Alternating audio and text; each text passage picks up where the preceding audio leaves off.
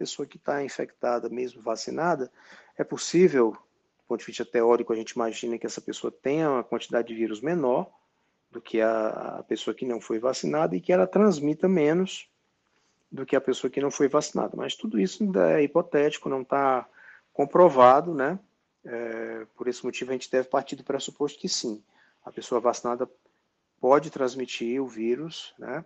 Tendo sintomas ou não, talvez menos do que uma pessoa não vacinada, mas não é zero, né? Por esse motivo, mais uma vez, é preciso manter os cuidados mesmo vacinado.